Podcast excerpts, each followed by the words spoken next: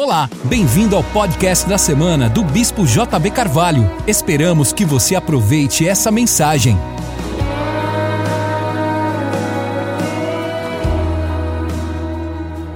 Marcos 1,14. Todos acharam? Vamos ler então. Ora, depois que João foi entregue, veio Jesus para a Galiléia pregando o Evangelho de Deus. Verso 15.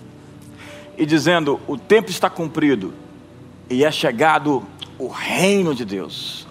Arrependei-vos e crede no Evangelho. Vamos todos repetir essa fra essas frases? O tempo está cumprido é chegado o reino de Deus. Metanoia. E crede no Evangelho. Vamos lá, o tempo está cumprido. O reino de Deus é chegado. Metanoia. E crede no Evangelho. Olha para a pessoa do seu lado e diga para ela: você não pode acreditar no Evangelho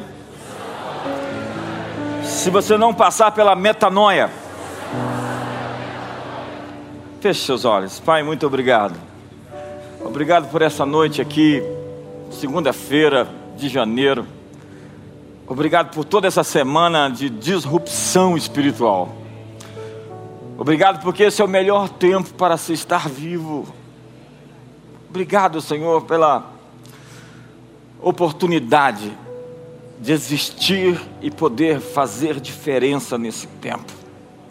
Obrigado por poder mostrar as habilidades e os dons, o chamado, a vocação, o propósito para este mundo e ser a resposta que eles buscam.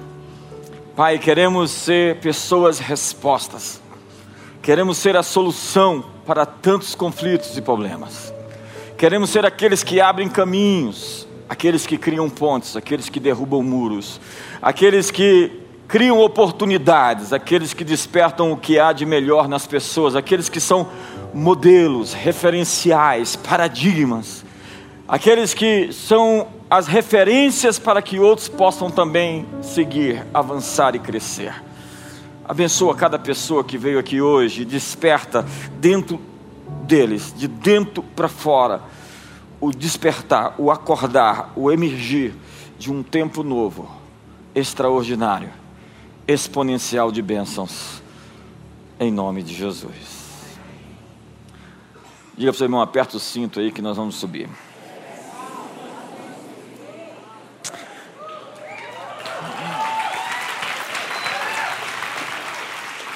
Eu estou muito empolgado, muito, muito de verdade.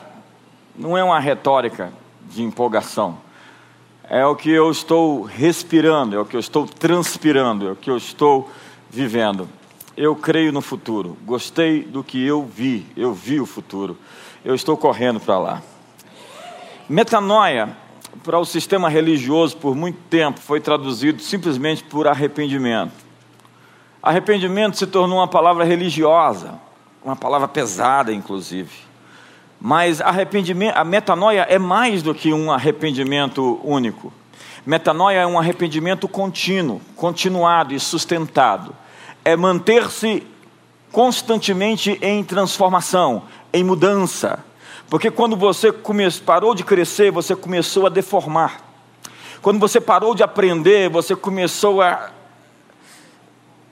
se distorcer, perder a sua essência. Todos nós fomos feitos para crescer continuadamente, continuamente, permanentemente. Quando pessoas vêm para a igreja, quando as pessoas param de crescer, elas começam a se tornar pedra de tropeço para aqueles que estão crescendo.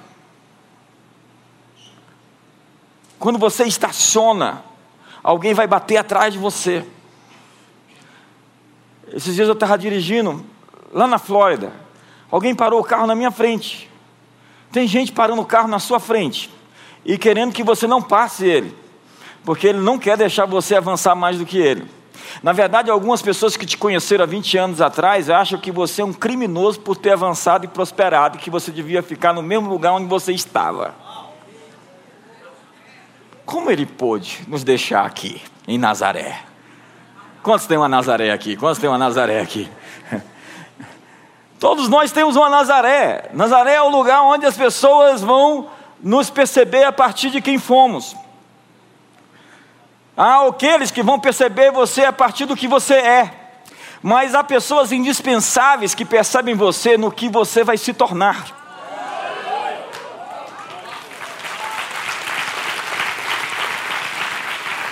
E eu sou muito empolgado com essa coisa de o que você vai se tornar. Nós podemos estar aqui com o presidente da República nesse lugar, o novo presidente daqui a 10 anos, daqui a 15 anos os maiores magistrados do Supremo Tribunal, os governadores, os reis, os príncipes da terra. Nós podemos estar aqui com aqueles que vão fazer o currículo do MEC, que vão educar as nações nos valores do reino de Deus.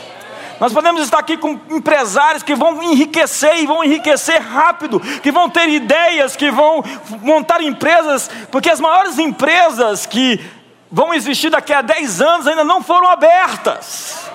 Quem sabe você é essa pessoa que vai ter essa ideia para girar uma chave? Ei, será que eu estou falando com alguém aqui essa noite?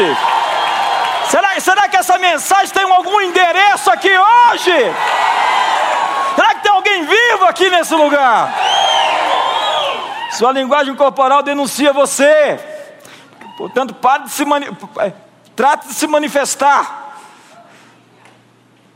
Eu, eu falo no livro que eu desperto despertadores. Imagina acordar com aquele barulhão. Eu, eu me programei para quando colocar o despertador para tocar, eu acordo antes do, do despertador tocar. Eu sou desse jeito. Eu sempre acordo antes do despertador. O despertador para mim é só o que, eu, o que, nós chamamos de margem, é aquela margem de segurança para não correr o risco, porque eu sempre acordo antes. Porque acordar com aquele tiririm, tiririm, tiririm, Tá certo que tem gente que acorda com funk. Irmão, se você acha que você é infeliz, acredite, tem gente que tem o despertador que acorda com funk. Se você acha que você é uma pessoa infeliz, tem gente que tem um Leonardo DiCaprio assim na, na a foto do Leonardo. Você acha que é uma pessoa infeliz? Tem gente que ouve a Anitta. Sua vida melhorou agora. Eu sinto que tem ressinapses aqui. A metanoia está tá acontecendo dentro de nós. Do nosso interior estão fluindo, fluindo rios de água viva. Está na hora de avançar, está na hora de acelerar, está na hora de passar a marcha. Para de andar de primeira, irmão. Hum, hum, hum, hum, hum. Está na hora de avançar. Esse é um tempo para correr. E se você começar a correr, se prepare, porque você vai aprender a voar. Esse é um tempo de disrupção. Disrupção pode ser perturbação. Toda disrupção causa uma perturbação, uma desorganização, um caos inicial. Quando o Império Romano caiu, é, tanto Rodney Stark, professor de religiões comparadas da Universidade de Washington, como Alexandre Gibbon, que é o primeiro historiador da, da história moderna, o primeiro autor que escreveu o declínio e a queda do Império Romano, vai dizer que houve um caos, porque houve ausência de governo houve desordem. Ele falou que foi a religião e a barbárie. O que substituiu o Império Romano não era nada melhor do que o Império Romano mas progressivamente foi se estabelecendo novos governos. Entenda que para que surgir o novo, o velho tem que desaparecer. Então todas as coisas abaláveis serão abaladas para que somente as coisas inabaláveis permaneçam de pé. Quando você vê o mundo sendo abalado, é porque uma nova ordem está surgindo, está emergindo, algo novo está surgindo, e os que confiam no Senhor são como um monte de Sião que não se abala, mas permanece para sempre. Metanoia é uma palavra disruptiva. A disrupção gera uma desordem inicial para produzir uma nova ordem superior. Em Naum, capítulo 1, e só tem um capítulo, não tem outro. Verso 3 diz: Deus faz o seu caminho na tempestade. Deus faz o seu caminho na tormenta, ei amigo, é, é, é, é, na tempestade, é na tormenta, é no meio do caos que Deus está criando um caminho novo, Ele está criando uma ordem nova. Quantos estão empolgados com isso? A vida tem sentido, a história tem sentido, tudo que acontece tem um significado. Nós não estamos nessa espaçonave terra, é, largados, abandonados, nós não somos órfãos. Como os epicureus assim acreditavam que se Deus existe, ele não se importa. Disso Lucrécio cria o deísmo, que Deus, na verdade, não se importa. Deus não se importa. Mas a fé cristã diz que Deus amou o mundo de tal maneira que deu o seu Filho unigênito para que todo aquele que nele crê não pereça, mas tenha a vida eterna. Eu vim aqui essa noite para te informar que Deus se importa. Deus se importa. Empurra seu irmão do lado e diga: Deus se importa. Agora, nesse exato momento, estão acontecendo 20 disrupções tecnológicas. A grande disrupção hoje é a energia solar. Eu, estava, eu vi um carro eh, essa semana da Tesla. Eu estava do lado de um carro da Tesla. Eles estão mudando toda a infraestrutura do mundo. Começando, é claro, em alguns lugares onde as coisas começam. E aqui vai, vai ser um lugar onde as coisas vão começar a começar. Essa é uma boa palavra, ou não? Essa é uma boa palavra. Esse é um lugar onde as coisas vão começar a começar. Toda a infraestrutura de postos de gasolina vai ser modificada.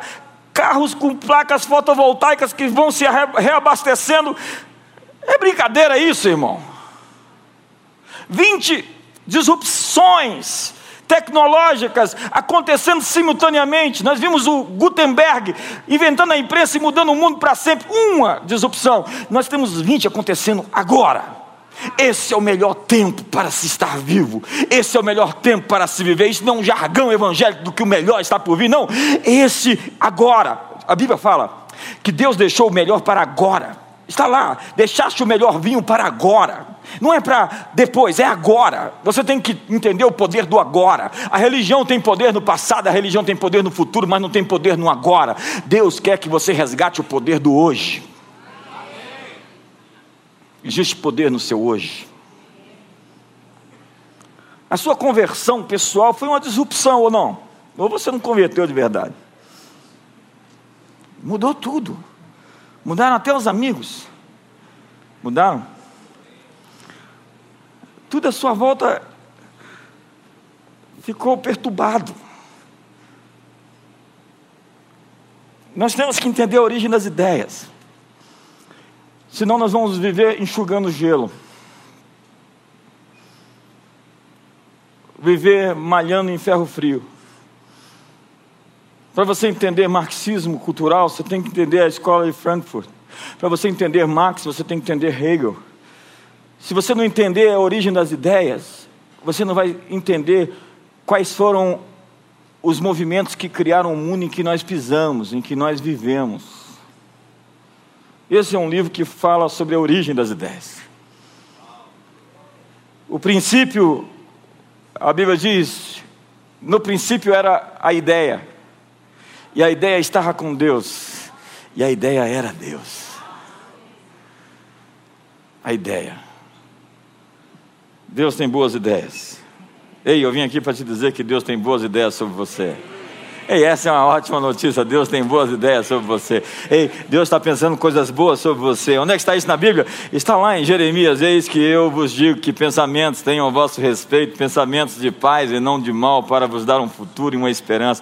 Deus está pensando coisas boas ao seu respeito. Ele está pensando as melhores coisas acerca de você, sobre o seu futuro, sobre os seus filhos. Se você está tendo ideias ruins, essas ideias não são provenientes do Pai das luzes, de onde procede toda boa dádiva e todo bom perfeito.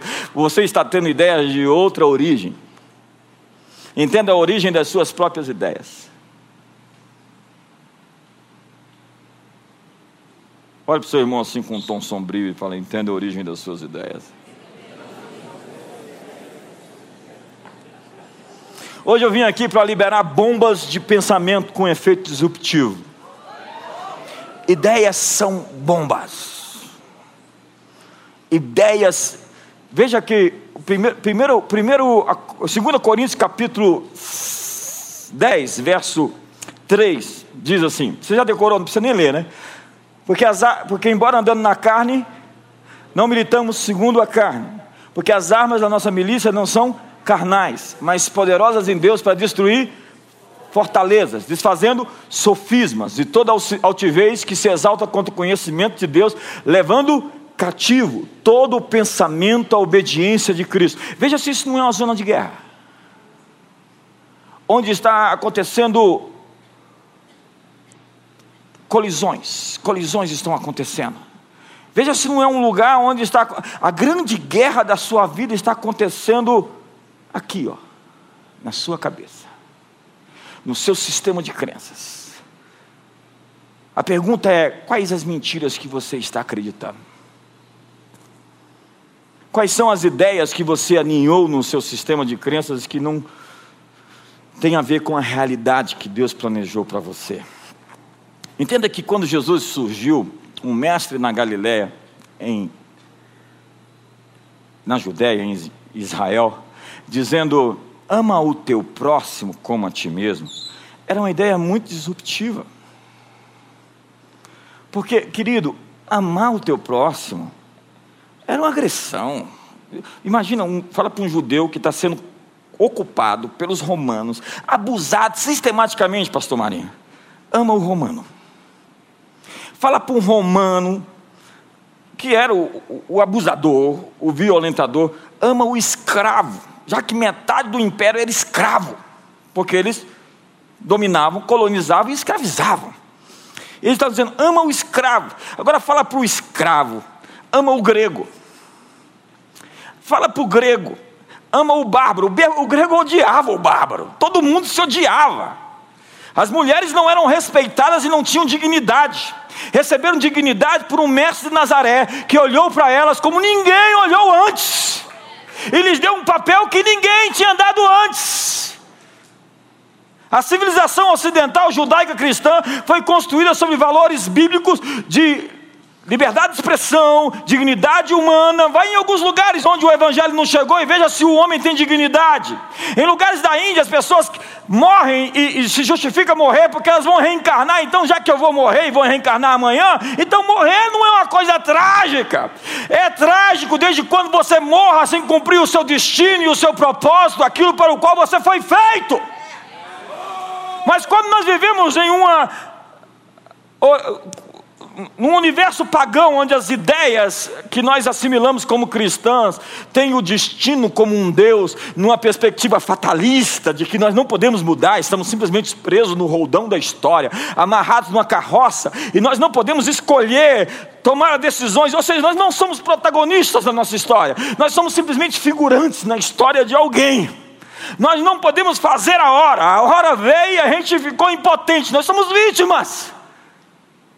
Ei, Jesus veio ao mundo para dar você o poder sobre você mesmo, o poder para fazer escolhas que vão definir o seu futuro e o futuro da sua família e o futuro das próximas gerações. Essa é a grande revolução do Evangelho, dá autonomia a cada homem, dizendo que ele é livre, livre para escolher, tomar decisões e fazer a diferença e conquistar espaços. Eu acho que essa é uma ótima palavra, irmão. Eu acho que essa é uma boa palavra. Reverendo Euler, ama o teu próximo como a ti mesmo, há dois mil anos atrás era piegas, ridículo, sentimental. Era uma coisa assim, o que, que esse cara está falando, gente? Hoje para nós é senso comum. A gente não pode, a gente pode até não amar o próximo, né? Mas a gente sabe que tem que amar as pessoas. Porque a gente aprendeu uma tal da parábola do bom samaritano, que a gente tem que socorrer as pessoas ajudá-las quando precisam. Porque o evangelho ele é como três medidas de fermento que vai levedando a massa, ele entra, ele não pede licença. Ele entra onde não é convidado, ele entra nos porões do palácio. Ele entra na casa de César e escrevendo a Filipos, Filipos, a primeira cidade da Macedônia, de Filipe, segundo o pai de Alexandre o Grande. Os Césares adoravam Alexandre. Eles ovacionavam Alexandre, eles faziam estátua de Alexandre, todo mundo adorava a Macedônia, e os da casa de César vos saúdam, Filipos, porque todo mundo saudava a Macedônia, porque era o berço das ideias, era o berço da helenização. Helênico significa ver como grego, pensar como grego. Então, essa filosofia, esse pensamento fatalista, epicureu, estoico, platônico, invadiu o mundo, e muito do que nós chamamos de evangelho hoje é filosofia grega. E tem gente que pensa que pensa como cristão, mas é só um cara com a mente pagã. Dá um sorriso para o seu irmão, porque está ficando tenso aqui hoje.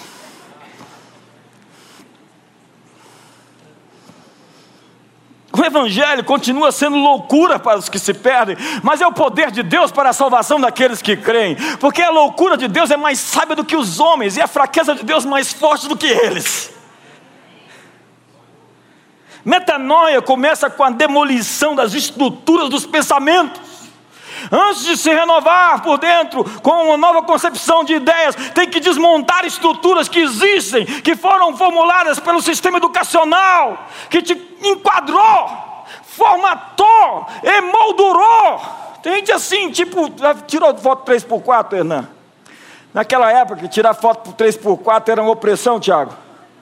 Você tinha que, viu? Ajeitava. Quantos passaram por essa fase? Hoje não, hoje todo mundo largado, descolado, todo mundo livre, tira foto de qualquer jeito.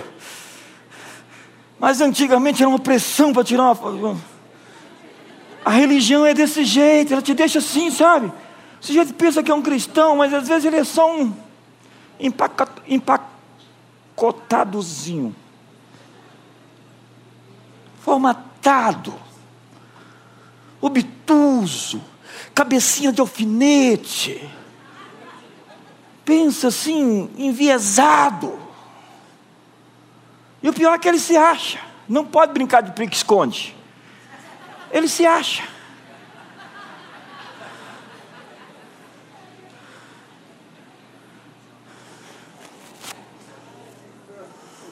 Não sou isso para o outro, o irmão do outro lado, porque está ficando meio chato isso hoje. Você sabe o que, que é metanoia? É uma verdadeira cirurgia cerebral. Quando eu comecei o processo de metanoia, que começa com a conversão, começa com o novo nascimento, começa com o arrependimento, mas é um arrependimento sustentável, a minha mente dava estralo. Eu sentia áreas do meu cérebro assim mexendo, porque é isso que acontece. Isso é neuroplasticidade. Hoje a gente tem como explicar essas coisas? Os seus pensamentos fazem o seu cérebro. A Caroline Leaf, que vai estar aqui, que é referência de neurocientista para o mundo inteiro, ela vai falar que os seus pensamentos eles, têm, eles são sinais químicos que têm uma presença física. uh! Ela vai falar de epigenética. O seu, o seu, o seu, o seu sistema, o seu, a sua, a sua fita genética, ela é um sistema zipado que quando você decide, ele se abre e se modifica. Você não está determinado geneticamente. Suas escolhas são mais poderosas do que qualquer genética que você herdou. Acabou o fatalismo. Vamos sepultar o Zenão dos estoicos. Século III a.C. foi um momento assim disruptivo, foi um momento assim, ponto de inflexão no mundo. Está ali, Academia de Platão, Aristóteles, estoicos, epicureus, tudo surgindo no mesmo tempo. E o que a gente vai ver com o budismo, o hinduísmo, uma influência decisiva do pensamento helênico. Uma influência colonizadora cultural. Os gregos eram colonizadores culturais. Até que chega um tal de apóstolo Paulo na Macedônia. Um varão, um anjo aparece para ele e diz: Passa a Macedônia. Passa a Macedônia, amigo. Aquele capítulo 16 de Atos foi o início de uma revolução que chegou até nós, um ponto de inflexão onde nós somos o que nós somos a partir do momento em que um anjo apareceu para um homem obsessivo, obstinado, pronto para morrer por aquilo que ele dizia, dizia acreditar. Passa para Macedônia. Foi o momento pico, máximo, o supra-sumo. de uma transformação que se acometeu sobre o mundo, onde Deus estava dizendo ao apóstolo Paulo: colonize os colonizadores. Forme a opinião dos formadores de opinião. Tenha influência sobre as pessoas que decidem, as que se sentam na mesa. Algumas pessoas vão, através da teologia da missão integral, tentar evangelizar os pobres, e nós temos que fazer isso. Mas nós vamos levar muito tempo para transformar o mundo, se nós tivermos uma visão de transformar o mundo de baixo para cima. Quando nós falamos de São Patrício, você vai ali na Quinta Avenida de Nova York, você vai ver uma igreja de Patrício, o sujeito que foi enviado para a Irlanda e ganhou o país inteiro. O país inteiro se tornou cristão. Como foi? Ele conquistou a classe dominante que pensava. Deus está dizendo hoje a igreja em Brasília passa a Macedônia.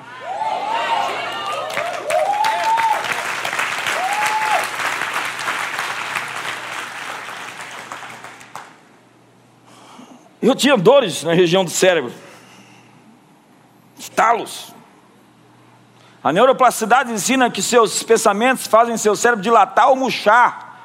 Entenda que seu cérebro não consegue separar o que é real e imaginário.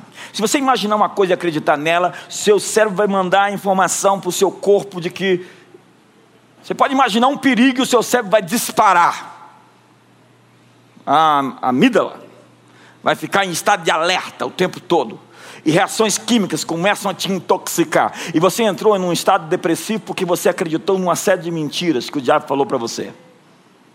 Mentiras imaginárias, não reais.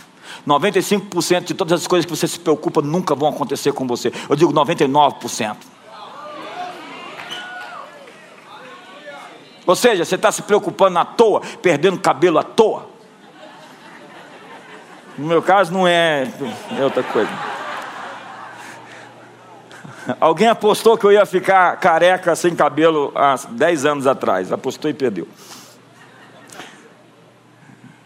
Eles ainda não foram arrebatados todos. Tem gente que vai sendo arrebatado aos poucos, né? Arrebatamento vai acontecendo aos poucos.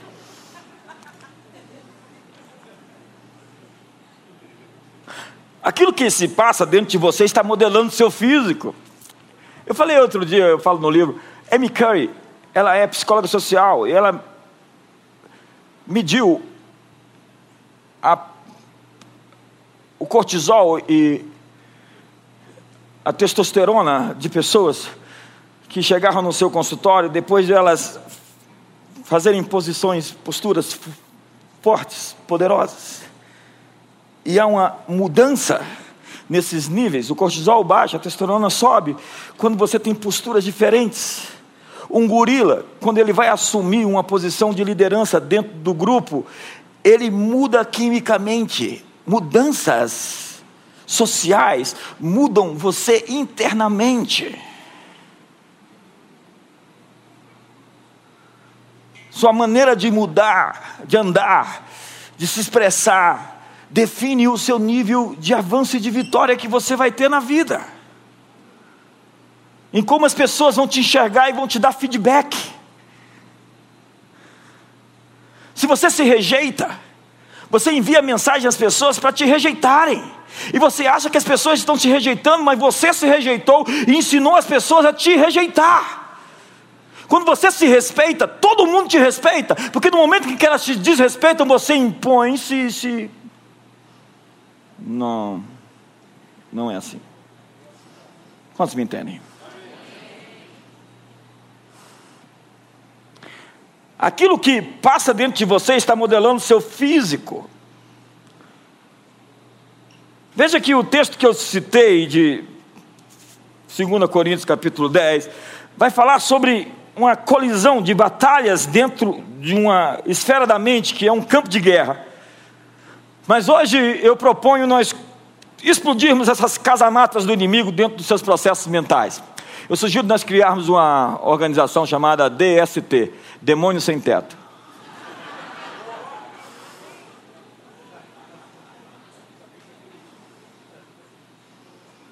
Eles não vão mais habitar no seu sistema de crenças. Não vão fazer mais você enlouquecer. Pensamentos são bombas de demolição das fortalezas. Algumas ideias que surgem mudam completamente você, sua visão de mundo. Eu quero te dar rapidamente algumas aqui, bem rápido. Primeiro, eu não vou levar mais do que 10 minutos para isso, 15 minutos, talvez 20. A bondade de Deus nos leva ao arrependimento. É Romano 2,5, eu estou citando um texto da Bíblia. A bondade de Deus nos leva ao arrependimento. Não é o contrário, Pastor Salles. Não é o arrependimento que nos leva à bondade de Deus. É a bondade de Deus que nos leva a se arrepender. Em suma, Deus é tão bom conosco que nós vamos cair a ficha de repente e falar assim: não posso ficar continuando a fazer isso porque eu tenho sido tratado com tanta graça.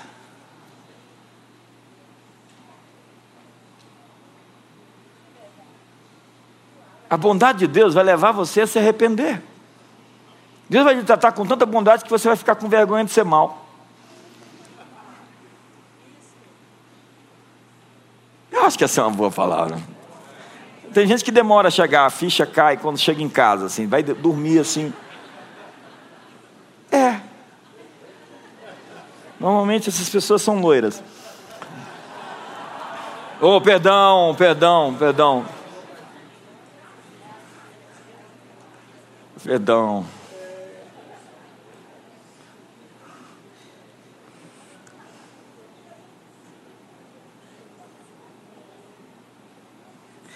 Se Deus nos trata melhor do que nós merecemos, está na hora da gente tratar as pessoas melhor do que elas merecem.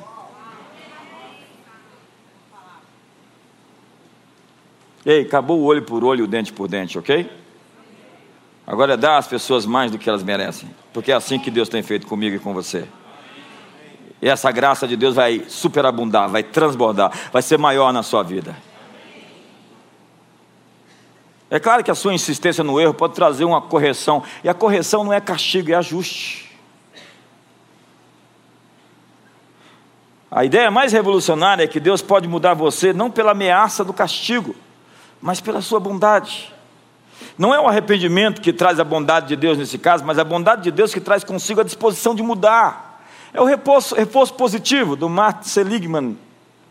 E eu não vou falar sobre isso, é ler o livro. É uma re sinapse. É o conceito de graça na nova aliança. Antes você obedecia para ser abençoado, agora você é abençoado para obedecer. Antes era assim, atentamente me ouvidos, seguis meus mandamentos, sereis benditos ao entrar, benditos ao sair. Agora é, sereis benditos ao entrar para obedecer os meus mandamentos.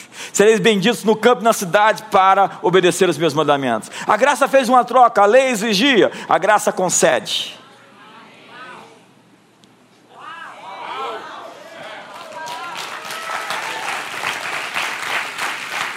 Alguém disse qual é a diferença do cristianismo e as demais visões de mundo? É que nenhuma tem esse negócio chamado graça.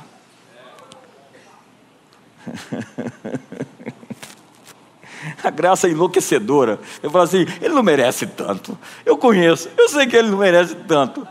Mas é assim que Deus faz. Ele não merece tanto. Mas é assim que Deus vai fazer. Vai te abençoar sobre medida. Alguém vai falar, e Deus vai falar assim: e você com isso? Eu trato com quem eu quiser, da maneira como eu quero e abençoo do jeito que eu quero. Pode torcer o nariz aí, ficar com raiva. Mas Deus vai te abençoar de maneira sobremaneira, super graciosa, exponencial de bênçãos.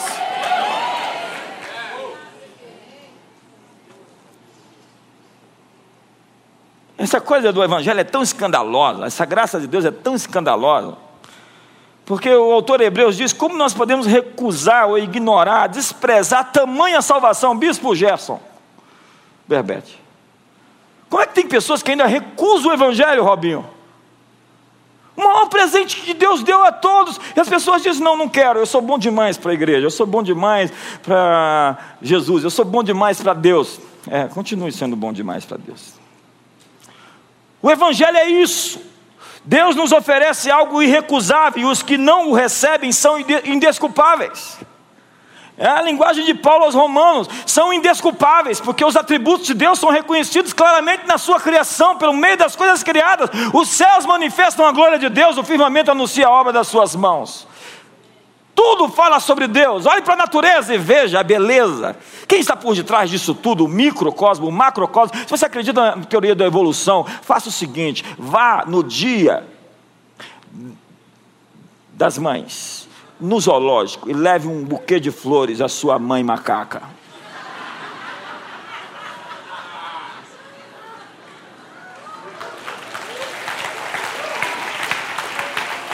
Uma célula, uma célula, uma única célula desmonta toda a teoria da evolução. Como é que uma, uma cidade industrial em miniatura, com toda aquela organização, pode ser um acidente?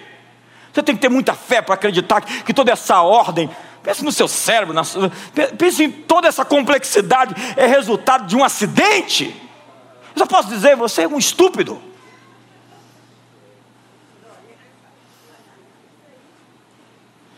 É bom, não vim aqui ofender ninguém. Como é que alguém pode rejeitar um presente tão impressionante? Dois males fizeram o meu povo, deixaram a mim o manancial de águas e cavaram para si cisternas rotas que não retêm as águas. João 3,16 diz: Deus amou o mundo de tal maneira que deu seu único filho para que todo aquele que nele crê não pereça, mas tenha a vida eterna. E o verso 17 diz: Verso 17 diz: Porque Deus enviou o seu filho ao mundo não para que julgasse o mundo, mas que o mundo fosse salvo. Ele não veio julgar. Verso 18. Quem crê nele não é julgado, mas quem não crê já está julgado, porquanto não crê no nome do unigênito Filho de Deus. Verso 19. E o julgamento é esse: a luz veio ao mundo e os homens amaram antes as trevas que a luz, porque as suas obras eram más. Porque todo aquele que faz o mal aborrece a luz e não vem para a luz, para que as suas obras não sejam reprovadas. A Bíblia diz que um dia o segredo dos corações dos homens será exposto tudo exposto. Nós estamos caminhando para um mundo de total transparência. Nesse novo mundo, não dá mais para se esconder, não tem neutralidade. Ou vai ser muito bom, ou vai ser muito ruim. O santo será mais santo, o profano será mais profano, o mal será mais mal. Nós, você já percebeu que o mundo já não tem mais centro, ele é, é polarizado a consumação dos séculos, os joios separados do trigo, os bons peixes separados dos maus peixes. Segunda bomba de pensamento. A alegria é uma coisa séria. Diga seu irmão, a alegria é uma coisa séria. Eu só vou terminar com essa porque eu tenho. estou de jet lag. Passei 24 horas em trânsito. Veja, a gente tem um ponto de inflexão na história com Agostinho de Hipona, século IV. O evangelho já estava sendo atacado pelo helenismo. E Agostinho larga a esposa, larga a família, se torna um monge. Por quê? O que está por detrás disso? Quem fez isso antes? Que ideia foi essa? Ora, os gregos antigos acreditavam que o universo material é mau. Então a riqueza é ruim. Desconfie de quem tem dinheiro. Como é que você pode ficar preso? O universo material é mau. Então, casamento é ruim. Faça um voto. Fique solteiro. Vida comunitária é inferior à vida separada como monge. Entenda que a raiz dessa ideia não é cristã, é pagã. Deus fez o universo material bom. E Deus disse: é muito bom. A visão judaica cristã é que Deus fez tudo isso para que seus filhos desfrutassem. Imagine toda essa beleza, para quê? Todos esses sabores, todos esses tons sobre tons, designers. Ei, o Criador do universo não é um ser mal-humorado com uma barba e um pedaço de pau em cima da montanha querendo bater em você. O Criador do universo, ele criou um mundo cheio de cores, de beleza, de estética, de maravilhas, um universo maravilhoso. Como dizia o Louis Armstrong, what's a wonderful world. Que música! Que mundo é esse? Paulo disse: tudo é vosso. Vós sois de Cristo e Cristo é de Deus, e todas as coisas existem por causa de vós. Essa coisa de se ausentar do prazer, é claro que se entregar a prazeres irresponsáveis vai causar mais dor e sofrimento a longo prazo. Mas essa coisa de abdicar do prazer por uma vida solitária, um ermitão na montanha, foi isso que Jesus fez?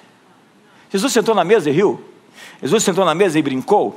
Jesus era amável com as crianças. A Bíblia diz que ele exultou no espírito. A palavra exultou ali é que ele manifestou uma profunda alegria. Jesus chorou. Eu já vi várias mensagens sobre Jesus chorou, mas poucas mensagens eu vi Jesus riu. Porque nós copiamos a ideia da tragédia dos gregos. Nós pegamos esse viés da tragédia, e não existe uma palavra tragédia no hebraico antigo. Você sabe por que não existe a palavra tragédia no hebraico, hebraico antigo? Porque não existe tragédia. Não existe tragédia. Existe propósito. E qualquer coisa que exista pode se tornar numa coisa boa, pode se ressignificar. Todas as coisas cooperam para o bem daqueles que amam a Deus. A pior coisa na sua vida pode se tornar a melhor coisa. A pior coisa foi Deus crucificado numa cruz, Jesus morto na cruz. A melhor coisa que me deu a redenção e a salvação. A pior coisa da sua vida vai virar em seu favor. Já está acontecendo agora. Agora. Diga para o seu irmão: o que é contra você será a seu favor. A salvação, portanto, não significa nos livrar desse mundo. Veja o gnosticismo presente na, nos nossos cânticos de nos livrar desse mundo. Porque esse mundo é mau. Eu acho que eu apertei a ferida de alguém aqui hoje. Então nossa vida se resumiu para a eternidade. A gente vive esperando o outro mundo. E vive uma vida infeliz nesse mundo. Será que eu falei com alguém agora? E os nossos cânticos sempre são alienantes. É lá na glória. A confissão de Westminster diz: o propósito maior da humanidade é glorificar a Deus e para sempre se alegrar com Ele. C.S. Lewis disse: a alegria é uma atividade séria no céu. Se você não gosta de alegria, vá para o andar de baixo.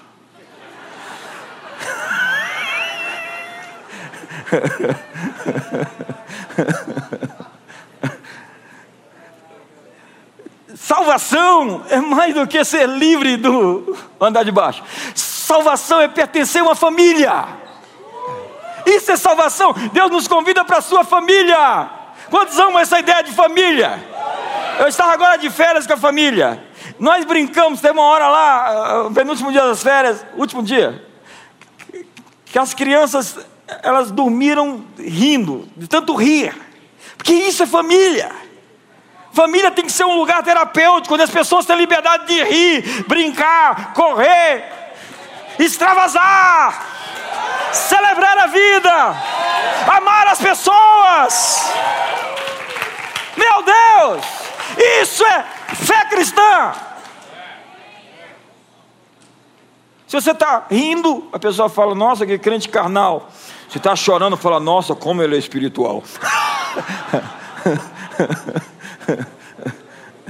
Não estou dizendo que você não pode chorar. Você pode chorar.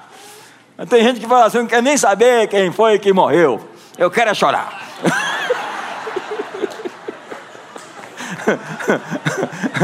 tem gente que está procurando um momento para te consolar. Ele só espera a hora de ver você mal para poder te consolar. Quando você está feliz, ele fica. Mas se você está mal, ele.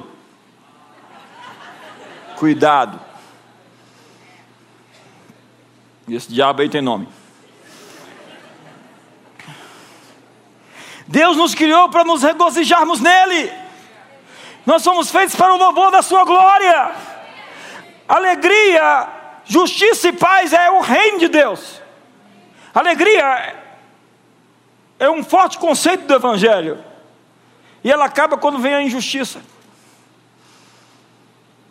A alegria é um dom, é o subproduto da sua resposta ao convite de Deus. Se a alegria foi embora do nosso coração, nós devemos perceber quais foram as mentiras que nós acreditamos.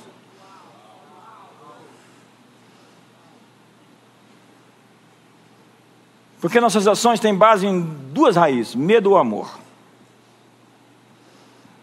São duas bases. Quando você fica com medo, você pode se tornar um manipulador. E de profeta para bruxo, é só cruzar uma linha. Tem gente que começou com Deus e está terminando do outro lado.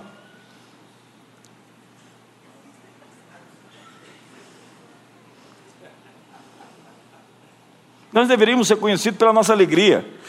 A Bíblia fala assim: nós somos o povo que conhece os vivos de júbilo. O povo que anda na luz da Sua presença. Estarmos com Ele em intimidade significa uma troca que expressa uma alegria. A família deve ser algo divertido. E eu podia falar muito sobre isso, mas isso é só uma mensagem. Eu termino falando: você está lutando as batalhas que você foi feito para vencer.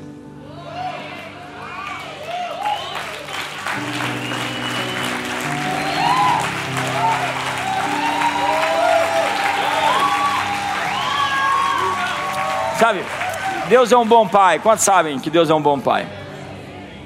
E Ele não lhe colocaria em uma luta que você não estivesse pronto para ela. Efésios 2, verso 10 é um texto que eu amo demais. Ele preparou as boas obras para que nós andássemos dela, de antemão, antes de você vir para o mundo.